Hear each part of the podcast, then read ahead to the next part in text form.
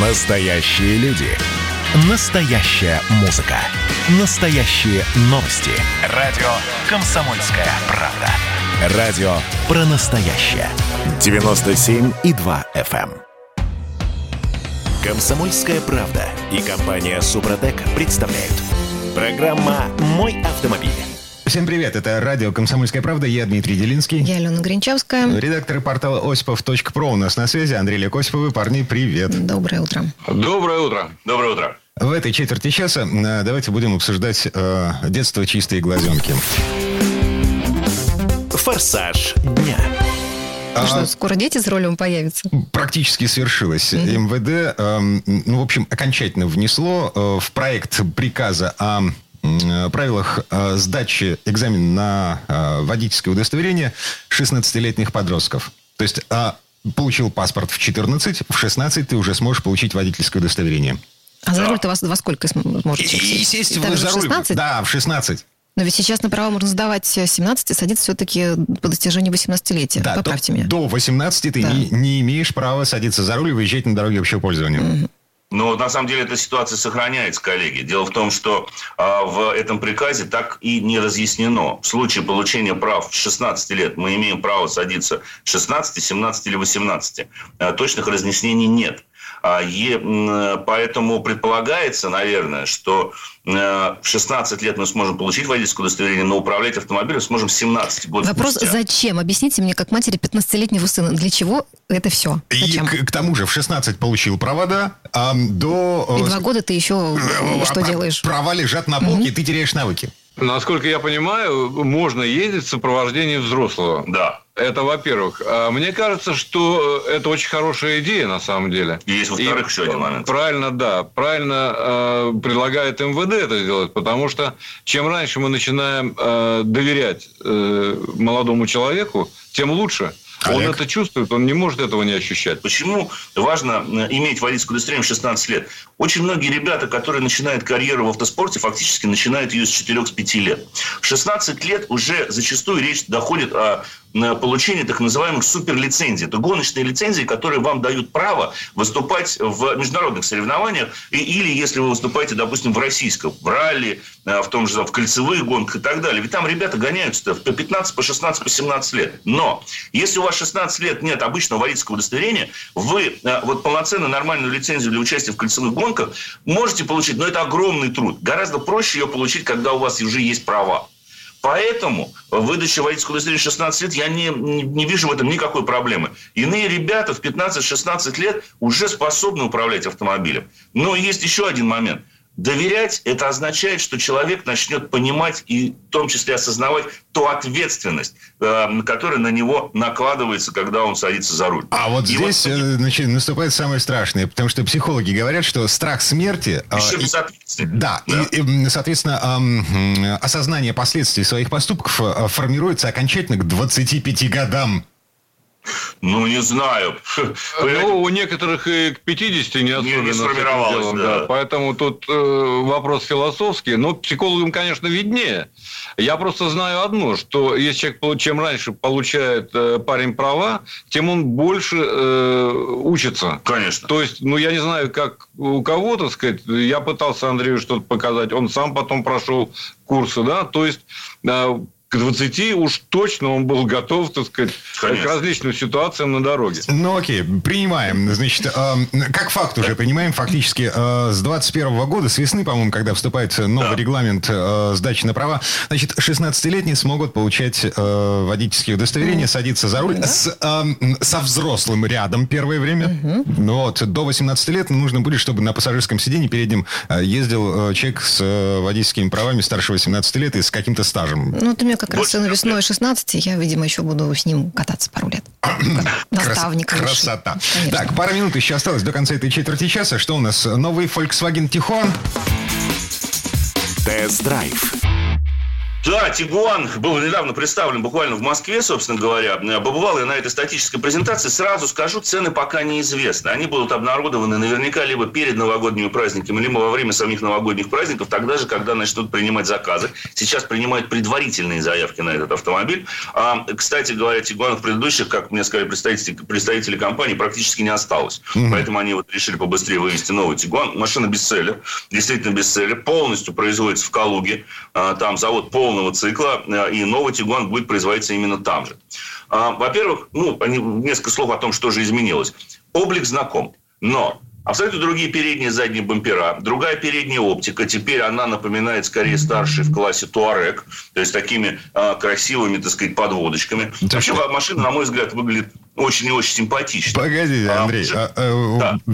мы, возможно, говорим о разных машинах, потому что я читаю вот отзывы в интернете, на, значит, хлипкий бампер, вот. А, ну, по, по поводу оптики, э, значит, э, пишет, что все это скопировано с китайских Джили и Черри.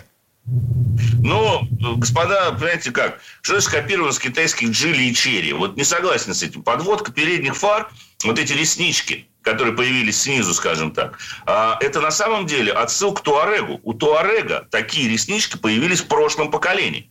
Там были четыре вот этих вот таких О-образных полосочки.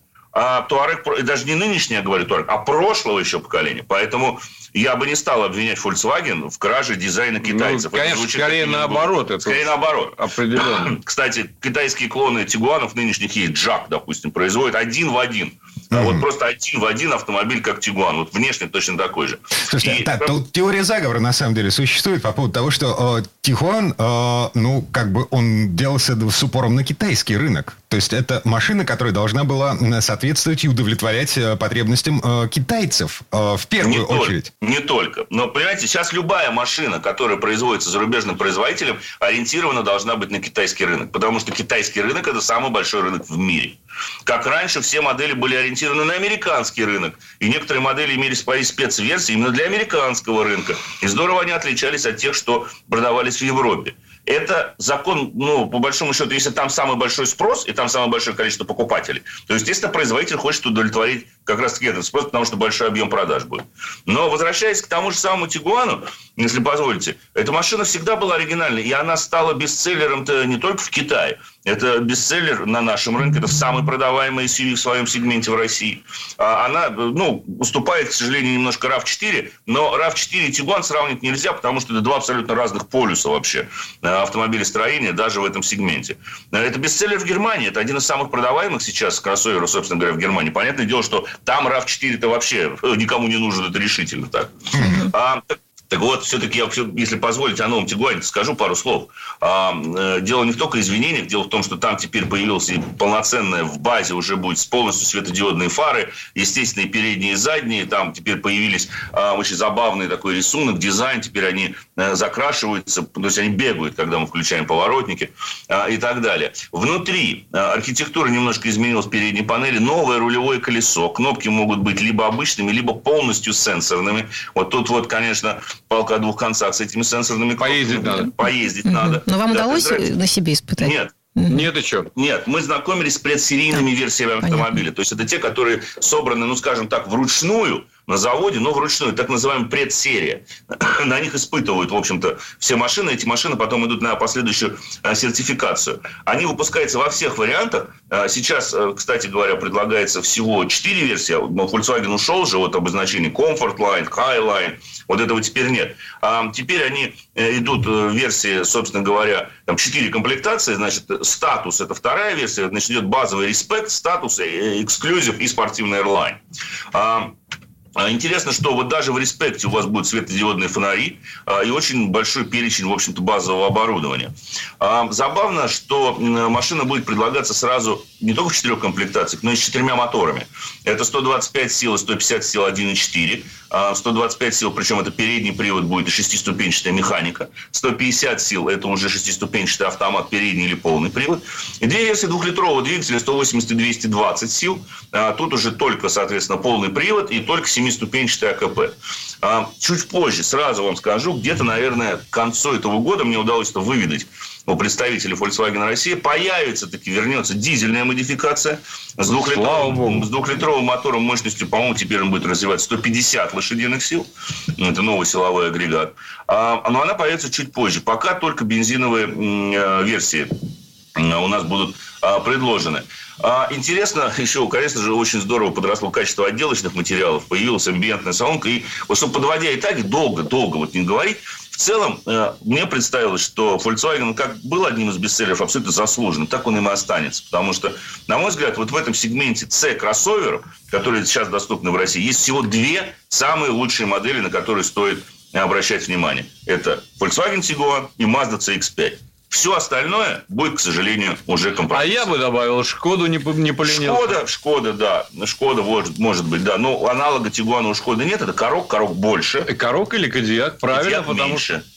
Правильно, потому что разные машины, они разведены по всем Но параметрам. раз ты заикнулся, тогда давай скажем, что в следующем году Шкода все-таки выпустит прямого конкурента Тигуана в том же самом размере. Нам с тобой уже это известно, но нам пока неизвестно, когда эта машина появится в России. Мгм. Так, ну и по поводу внешности. а, Я все-таки настоятельно Да. рекомендую посмотреть на то, как выглядит э, передок у Джили Кулера и сравнить с э, фоточками со статичной презентации э, нового Тигуана. Окей. Андрей Олег Осипов, редактор портала осипов.про были у нас на связи. Парни, спасибо, хорошего дня. Спасибо. Всего доброго, берегите себя. Спасибо, счастливо. Ну а в следующей части программы к нам присоединится автомеханик, ведущий программы «Утилизатор» на телеканале Че Юрий Сидоренко. Будем говорить о том, какие щетки дворника лучше – каркасные, бескаркасные или гибридные. Ну, а еще впереди у нас новый розыгрыш приза от компании «Супротек».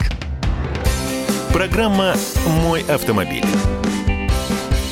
Каждый вечер слушайте на радио «Комсомольская правда» медиапроект «Война и мир».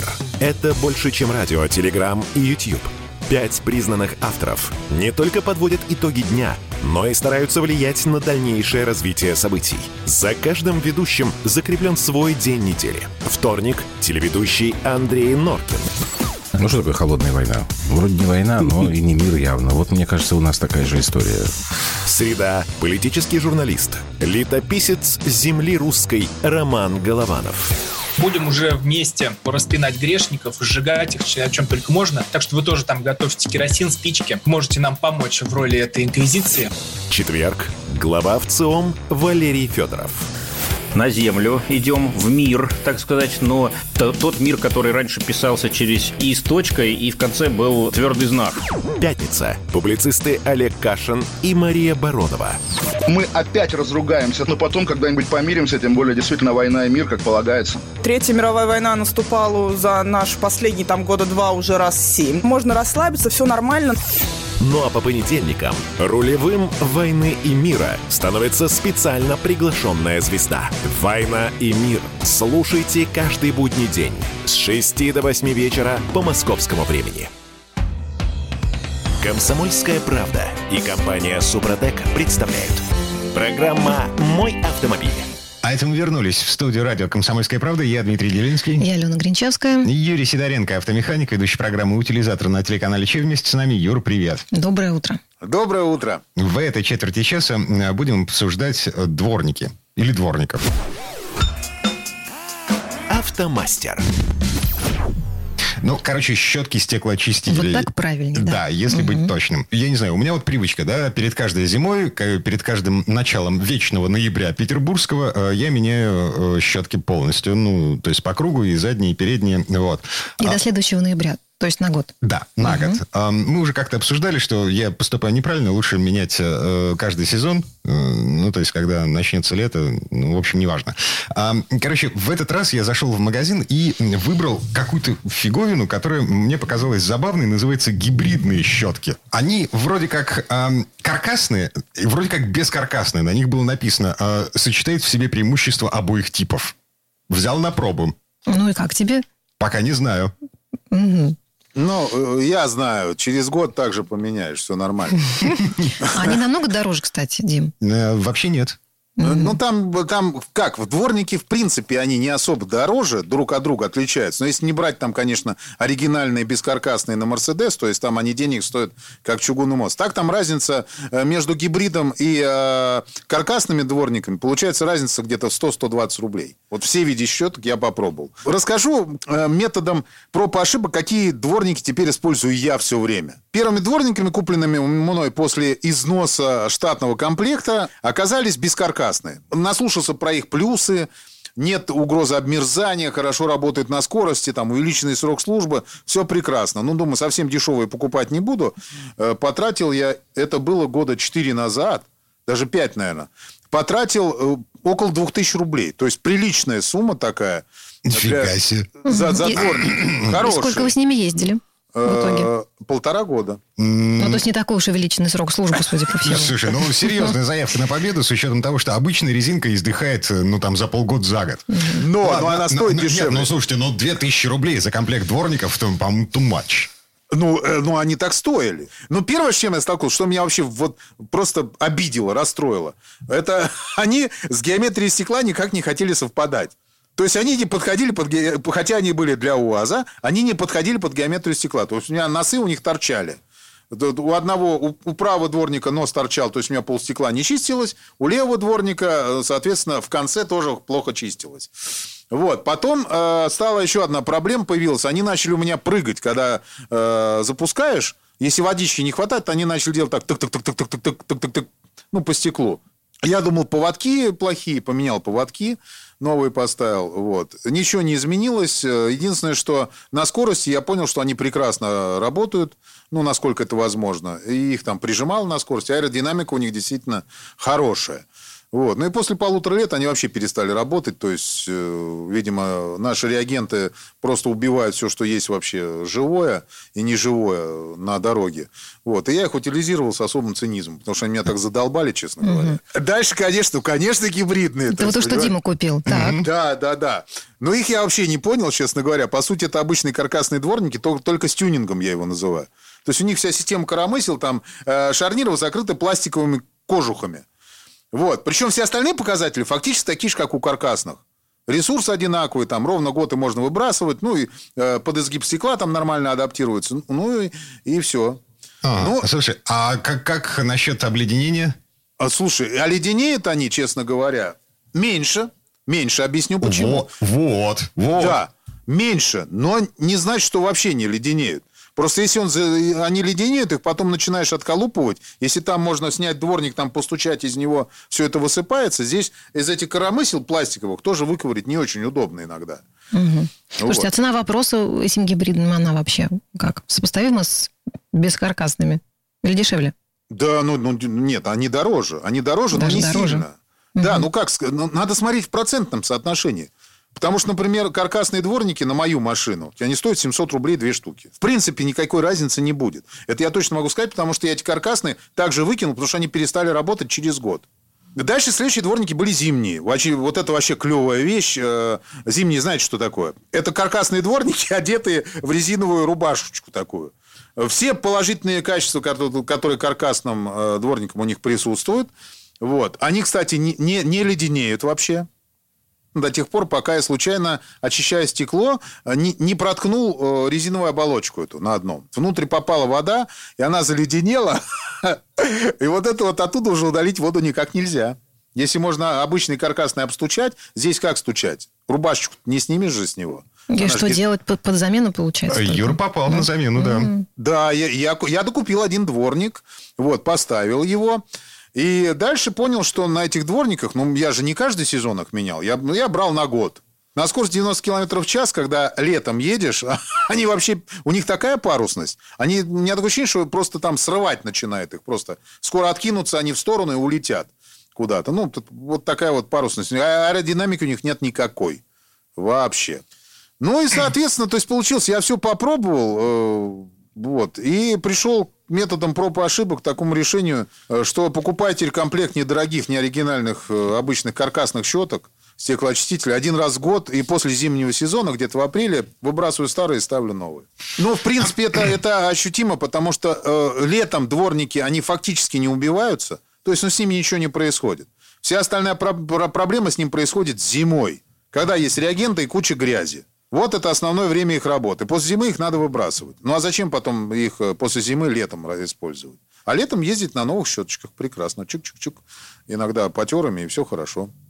Вот. Но это мой совет. Э, Как бы каждый выбирает то, как хочет. Кто-то сейчас там, наверное, плюнет в радиоприемник, скажет, Юрий Сидоренко, ты идиот. Надо покупать там бе- бескаркасные. Вот, я купил там, и теперь на них езжу, и хорошо. Я, я поднимаю руки, говорю, это мой, это я так делал. Он Дима делает по-своему. Опять же таки, он может прислушаться к моему совету, а может, он мне скажет, он, конечно, в эфире так не скажет, а потом скажет, ну, блин, опять же, что-то посоветовал не то. Я буду как, как мужик, я буду делать вот так вот. Ну, и отлично.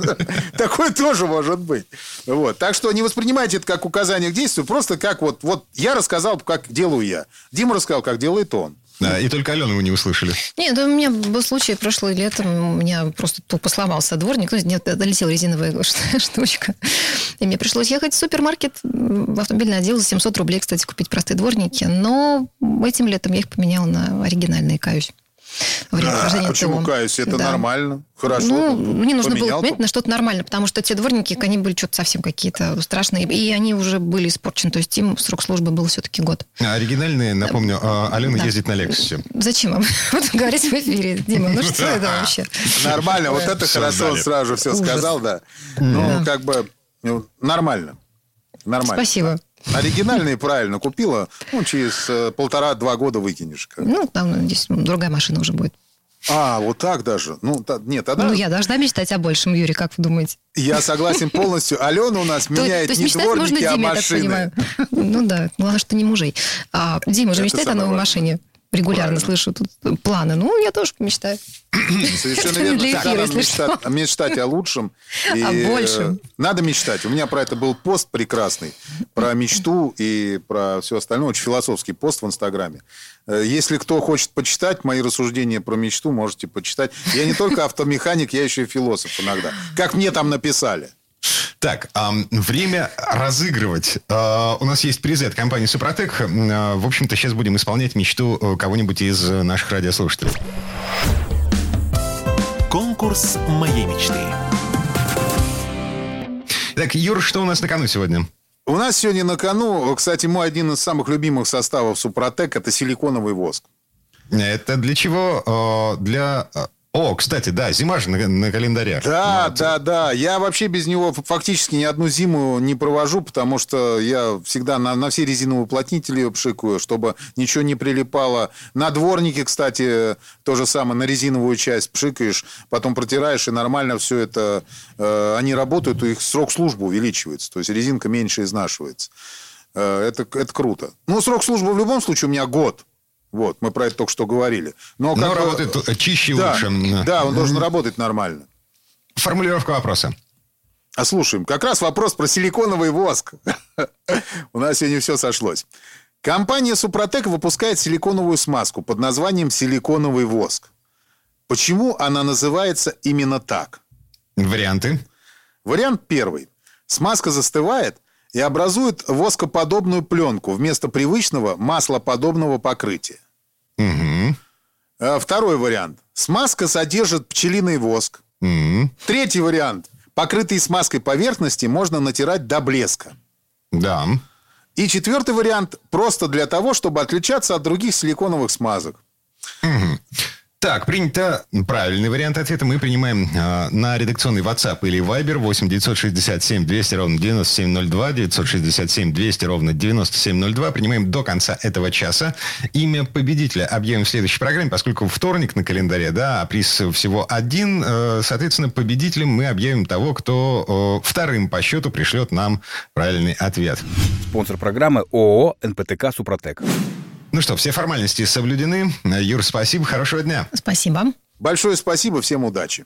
Юрий Сидоренко, автомеханик, ведущий программы «Утилизатор» на телеканале Че был у нас на связи. А Мы вернемся в эту студию буквально через пару минут. Но в следующей четверти часа у нас Федор Буцко. Поговорим о заграничных новостях. Например, о том, чем обернулась борьба за чистоту выхлопа. В США владельцы пикапов массово вырезают катализаторы и сажевые фильтры, чтобы дать копоти, просто потому, что это прикольно. Ну, еще послушаем про самые безумные краш-тесты. Программа «Мой автомобиль». Ну что, это хроники Цыпкина на радио «Комсомольская правда». Имеет ли право звезда напиться, принимать наркотики и вообще вести образ жизни, который не может послужить примером подрастающему поколению? Что делать в принципе с алкоголизмом? Ну, перебрал в барик. Со всеми бывает. Приехала полиция. Забраться на постамент, тереть э, каменный э, член и думать, что произойдет с тобой чудо. Звонит бабушка. Она говорит, не имею никаких претензий к тому, что ты используешь мат. Можно не позорить меня на всю страну и вся в своем посте написать грамотно с мягким знаком. Известный писатель Александр Цыпкин ведет дневник специально для радио «Комсомольская правда». Без купюр и цензуры. Хроники Цыпкина. Слушайте по пятницам в 10 вечера по Москве. Я, правда, к сожалению, сразу сяду. Комсомольская правда и компания Супротек представляют. Программа «Мой автомобиль». Это мы вернулись в студию радио «Комсомольская правда». Я Дмитрий Делинский. Я Алена Гринчевская. Федор Буцко у нас на связи. Федь, привет. Доброе утро. Здравствуйте, друзья. В этой четверти часа э, давайте поговорим о том, что происходит на дорогах за пределами нашей необъятной страны. Там много чего интересного, э, в том числе способного повлиять на нашу с вами жизнь. Пробуксовка дня. Итак, а, начнем издалека, да. А, за океаном а, происходят прелюбопытные события вокруг э, экологии, вокруг экологического класса автомобилей. Да, совершенно верно. Дело в том, что в Америке, ну, вы все, наверное, кто следит за а, новостями автомобильными или за новостями экономическими, или уж, э, прости гость, или уж, прости господи, за геополитическими новостями. Э, в общем, все знают, что был такой большой дизельный скандал. Дизельгейт, как Уотергейт был когда-то, теперь Дизельгейт. Концерн Volkswagen понес самое суровое наказание, миллиардные штрафы за то, что они э, сообщали нечестные данные о том, сколько вредных выхлопов производят их дизельные автомобили. Ну, хорошо, с Volkswagen разобрались, те покаялись, поменяли логотип, стали открытой, честной а, инновационной компании, стремящейся значит, в такое безоблачное экологичное будущее. Хорошо. Что сейчас выясняется? В Америке более полумиллиона пикапов, которые ездят по дороге с измененной системой выхлопа. Ну, то есть, по сути, это машины, у которых ну, вырезан катализатор, у которых сделан прямоточный глушитель. Это такие огромные, тяжелые дизельные пикапы, их еще в Америке называют трак, как и грузовик, а, они форсированные, их доработали в тюнинг-мастерских. Есть целая огромная индустрия, которая делает эти системы выхлопа для них. А, это дает, во-первых, экономию на обслуживании, потому что все вот эти каталитические нейтрализаторы и прочие сложные девайсы, в которых там используются платина и другие редкоземельные металлы, они просто очень дорогие. А, а тут раз вырезали и все, и поехали. Ну, в России так тоже делают. И, соответственно, Соответственно, выяснилось, что в Америке больше полумиллиона вот таких вот форсированных дизельных пикапов и с удаленными сажевыми фильтрами, которые, когда нажимаешь на газ, производят эти огромные клубы черного дыма. Это очень нравится их владельцам. И они производят гораздо в 10 раз больше выбросов, чем а, те 11 миллионов а, значит, легковушек концерна Volkswagen, за которые, а, в общем, разразился Дизельгейт, и за которые так сурово а, наказали, собственно, немецкий концерн. А, есть такая проблема бесконтрольного тюнинга в Америке пикапы вообще ведь в США очень популярны. Есть а, там, ну, много. Пикапов вообще в Америке очень-очень много.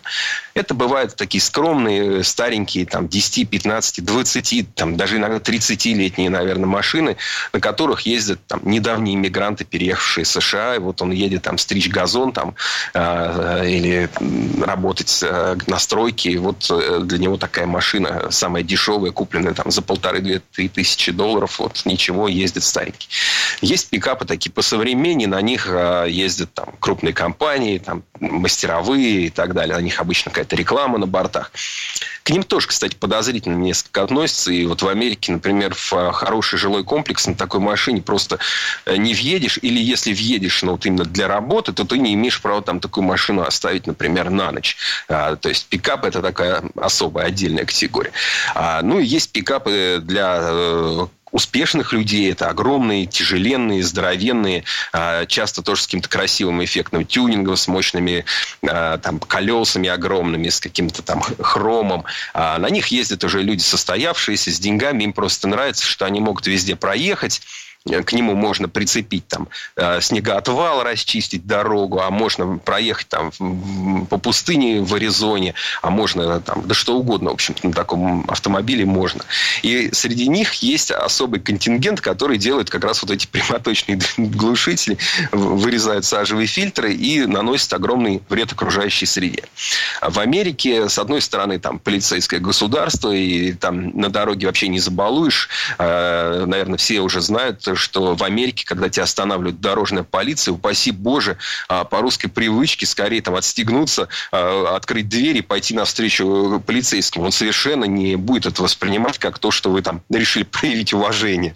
Упаси Боже, сидите пристегнутым, держите обе руки на руле. И как бы иначе кольт 45-го калибра на вас будет смотреть. Ни в коем случае.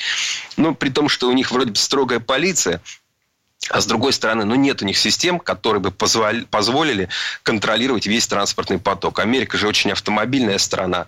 А никого не удивляет, когда у одного человека там две машины, три машины. Ну, там без машины попросту очень, очень сложно а, да. жить. А системы да. техосмотра там нет. Ладно, движемся дальше. А, Давайте теперь про краш-тесты поговорим. Необычные. Как бьют машины. Я вот тут читал на днях, что Volvo э, сбрасывала со скалы свои автомобили для того, чтобы разобраться в том... А, да, для того, чтобы тренировать спасателей эм, э, в попытках добраться до пассажиров, зажатых в автосалоне после серьезных ДТП, например, столкновений с э, большими грузовиками. Сбрасывали машины со скалы. Реально. Много машин успели сбросить, там не уточняется? Ну, собственно, машин сбрасывают регулярно и много. Дело в том, что э, есть вот официальные краш-тесты, они бывают, вот, ну, скажем, у нас такие э, государственные по правилам ЕКО ООН, а, и плюс в каждой стране есть еще свои независимые краш-тесты. Ну, самые авторитетные в Европе, э, Евронкап, э, ну, в общем, это все система лицензирования э, допуска автомобиля на дороге общего пользования. А сейчас мы говорим э, немножко о другой штуке цель вот этих... Да, Евронкап это не для сертификации э, автомобилей для дороги. Для сертификации есть как раз вот эти правила ООНовские. А Евронкап это независимая организация, которая служит скорее для того, чтобы пользователи могли узнать, как реально, на наш взгляд, Евронкап безопасен этот автомобиль, как он себя ведет э, в той или иной аварийной ситуации. Такой, кстати, проводят наши э, коллеги. Вот замечательная российская издание авторевью, у них есть ARCAP. Это не для того, чтобы сертифицировать автомобиль в стране, это для того, чтобы показать нам с вами, насколько он реально безопасен. Вот не по правилам ООН, а как бы по таким приближенным к реальным условиям. И вот марка Volvo, она вообще, ну, понятно, что Volvo, безопасность, это уже такие синонимы, они много лет, там, десятилетий на этой теме сидят, и они первыми там трехточечный ремень безопасности сделали, первыми сделали систему защиты от боковых ударов, систему защиты от хвостовых травм и так далее. Ну, то есть Volvo, безопасность, понятно, что если вы едете со скоростью там 180 км в час, а вам навстречу грузовик со скоростью 90, вы в лоб, ну, в общем, встречаетесь, есть, то, ну, скорее всего, ну, у вас, в принципе, ноль шансов, там, одна там миллионная шанса, в принципе, выжить в такой ситуации. Но, тем не менее, бывают какие-то менее страшные аварии, где вот э, как поведет себя машина, что еще можно сделать. Ну, плюс э, шведы там пытались э, этот эксперимент использовать также для того, чтобы тренировать спасателей, у которых есть там свои гидравлические ножницы и прочее специальное оборудование для того, чтобы вот посмотреть, э, как доставать человека из этого автомобиля. Угу. Да, мне интересно, а вот на эти краш-тесты автопроизводители, они какой-то отдельный бюджет выделяют? Наверное, да? Да, конечно. 10 машин, ну, ну, это не представить. Ну, это дорого, да, конечно, mm-hmm. это дорого. Ну, они, естественно, их не в автосалоне, собственно, покупают. Понятно, что у них есть там много а, прототипов, это дорого. Вот, ну, то есть, такие краш-тесты проводятся. Иногда а, делают вещи достаточно интересные. Например, сталкивают старый автомобиль с новым той же модели. Недавно Ford такое делал с моделью Fiesta. Ну, просто для того, чтобы показать. Был интересный краш-тест, когда сталкивали Smart и Audi Q7. Ну, естественно, это не производители этим занимались. Ну, просто чтобы понимать. У Смарта 5 звезд за безопасность, у Q7 5 звезд за безопасность. А что будет, если они лоб в лоб? А, ну, тут да, уже кто сильнее, Шва- Шварц или эм, Сталлоне, да? Или Сталлоне, да. Но тут не совсем так. Дело в том, что Шварц и Сталлоне, они в гораздо более близких весовых категориях э, находятся, чем, э, допустим, э, легенький смарт и здоровенный внедорожник. Поэтому тут вот не совсем корректное сравнение. Естественно, от смарта ничего не остается, если он сталкивается с тяжеленным, здоровенным, железным э, автомобилем. Поэтому тут, конечно, а, такие, такие краш-тесты, они, в принципе, скорее ну, немножко для развлечения аудитории скорее делаются. Вот. Но э, о безопасности нужно думать. И вот недавно тоже из Европы пришла новость. Э, с одной стороны, такая страшноватая, с другой стороны, отрадная и полезная.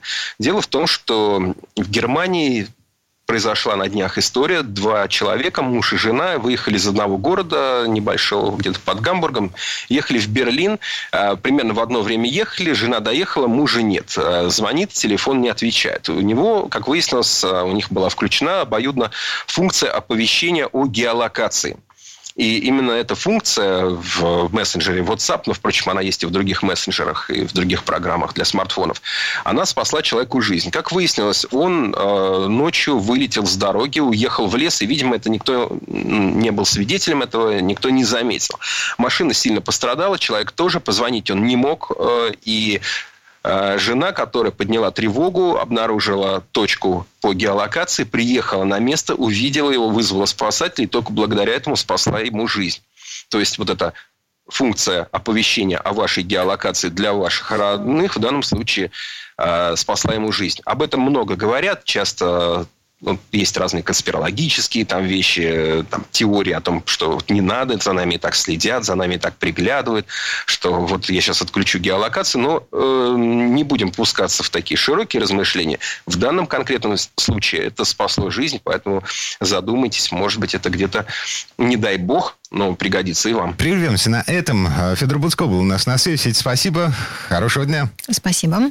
Всего вам доброго. Ну а в следующей четверти программы у нас журналист и летописец мирового автопрома Александр Пикуленко. Речь пойдет о том, как один человек превратил Формулу-1 в королевские автогонки. И это Колин Чепман, создатель конюшни «Лотус» и величайший инженер автоспорта. Программа «Мой автомобиль». Когда градус эмоций в мире стремится к своему историческому максимуму. Историческому максимуму. Когда каждый день это война и мир в одном флаконе. Когда одной искры достаточно для пожара планетарного масштаба. В такое время нельзя оставаться спокойными и равнодушными. На радио «Комсомольская правда» стартовал сезон высокого напряжения. Новости со скоростью телеграм-каналов. Эмоции на грани дозволенного. Гости с Олимпа и со дна.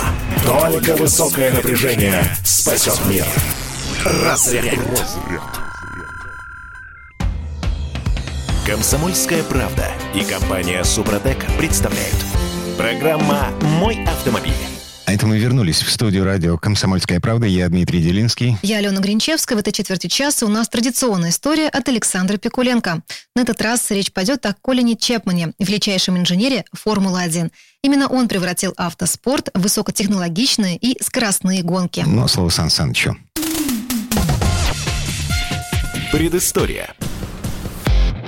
Не было в автомобильном мире человека более изобретательного в инженерии и бизнесе, чем Колин Чепман. А ведь в начале его карьеры стоял сарай. Там старый Остин Севен переделывался в кроссовый автомобиль. А закончил Чепман главой всемирно известной фирмы спортивных и гоночных автомобилей, в конструкции которых мир увидел немало потрясающих технических решений. Мерцание шести кубков в зачете пилотов и семи побед среди конструкторов на чемпионатах мира в Формуле-1 освещало его жизненный путь. Американцы говорят о таких человек, который сам себя сделал. Полное имя этого человека – Энтони Колин Брюс Чепман. Сарай, где он строил спортивные самоделки, в 1952 году был зарегистрирован как Lotus Engineering Company. Это произошло 4 года спустя после постройки первой машины и через 2 года после первой победы на местных гонках. Первоначально фирма Чепмана сама делала лишь раму и кузов. Все остальные узлы и агрегаты были покупные. Владельцу и главному конструктору этого предприятия в год регистрации было всего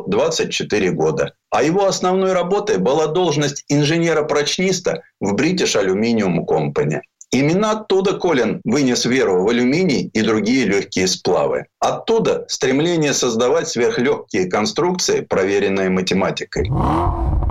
Уже в 1957 году компания Lotus начала делать невероятный легкий, всего 330 килограмм, спортивный автомобиль модели 7. Минимальный уровень комфорта, блестящие скоростные показатели и замечательная управляемость сразу завоевала признательность среди автомобилистов. В 1973 году Чепман продал право на производство Lotus 7 английской фирмы Caterham, которая выпускает эту модель и поныне. «Семерка» получила хороший прием на рынке, потому что была очень доступна по цене. Все дело в том, что она продавалась как киткар. Это означает, что владелец покупал не собранную машину, а комплект деталей в ящике. Собирал же ее он сам в гараже, лично участвуя в последней стадии рождения автомобиля. По тогдашним английским законам киткар не облагался налогом на покупку и поэтому стоил на 30% дешевле аналогичных машин заводской сборки. Деловое чутье не обманула Чепмана, и его фирма стала процветать.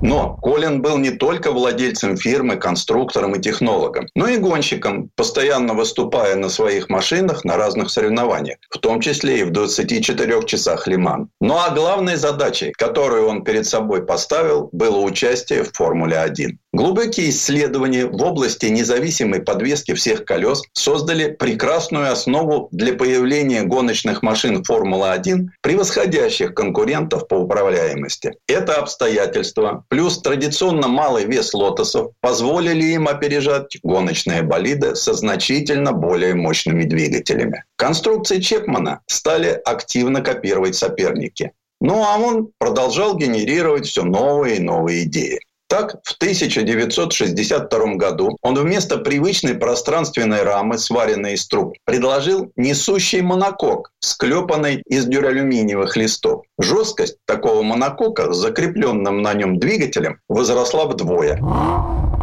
Благодаря этому в поворотах подвеска работала идеально. Исследования, постройка опытных образцов, аренда аэродинамической трубы, заказы и закупка комплектующих изделий у смежников взвинтили расходы на постройку гоночных машин до астрономического уровня. И тогда в голове Чепмана родилась новая идея, чисто коммерческая. В конце 1967 года он предложил табачному концерну Джон Плеер стать спонсором гоночной команды Lotus и покрасить ее автомобили не в зеленый британский гоночный, а в цвета сигаретных коробок – алый, белый и золотистый. И этот своеобразный рекламный щит на колесах был уже не Lotus 33, а Джон Плеер Special. Чепман таким образом опять первым проложил путь, по которому Формула-1 пошла дальше. А еще в 1967 году произошло событие, оказавшее сильнейшее влияние на дальнейшее развитие автомобилей Формулы-1. На Гран-при Голландии дебютировал Lotus 49 с восьмицилиндровым трехлитровым двигателем Ford Cosworth DFV. Этот мотор на долгие годы определил конструкцию формульных машин. Только к середине 80-х он был вытеснен полуторалитровыми турбомоторами. В создании этого двигателя Чепман сыграл решающую роль. Он сумел убедить руководство концерна Ford, совместно с которым Lotus в то время плотно работал над автомобилем для Indy 500, в перспективности нового мотора для Формулы-1, который разработали Майк Костин и Кейт Даквард. Сам двигатель изначально проектировали как несущий элемент болида. У него был жесткий V-образный алюминиевый блок с мощным фланцем для соединения с монококом любой конструкции. Форд Косворт оказался настолько удачным, что на болидах, где он стоял, было одержано наибольшее количество побед за всю историю гонок Формулы-1. В 1968 году Грэм Хилл стал чемпионом мира на Lotus 49B. У этой машины мотор крепился к монококу, а сзади на картер коробки передач ставили рычаги подвески задних колес. Это было новое слово в конструкции гоночных машин, и его сразу же подхватили другие команды. Но Чепман был неистощим. В том же 1968 он предложил антикрылья и всерьез углубился в аэродинамику. В этом он совершил подлинную революцию. Путь, по которому эта наука развивается, и в наши дни обязан светлой голове Чепмана. Правда, сам он уже не занимался конструированием. За это взялись его помощники Филипп Белами и другие. Клиновидный кузов, бортовые радиаторы, автомобиль-крыло, машины с граунд-эффектом и мини-юбками, вынесенные из колес передние и задние тормоза, активная подвеска, газотурбинный двигатель, полный привод. Список новинок, реализованных на гоночных болидах «Лотос», по идеям Чепмана, бесконечен. Идеи эти, однако, постоянно требовали могучей финансовой подпитки. Колин занимал деньги в банках, привлек к многолетнему сотрудничеству компанию Ford, получал средства от продажи спортивных машин собственного производства,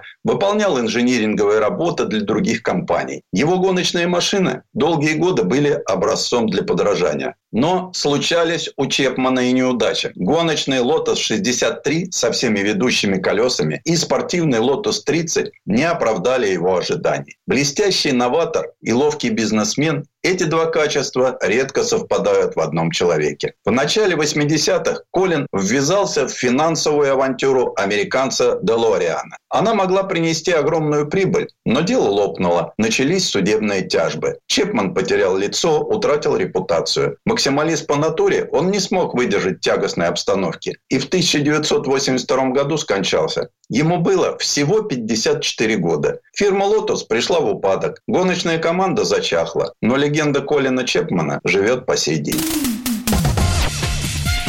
Предыстория. Сан Саныч, спасибо. Это был Александр Пикуленко, летописец мировой автомобильной индустрии. И у нас на этом все на сегодня. Алена Гринчевская. Дмитрий Делинский. Берегите себя. Программа «Мой автомобиль».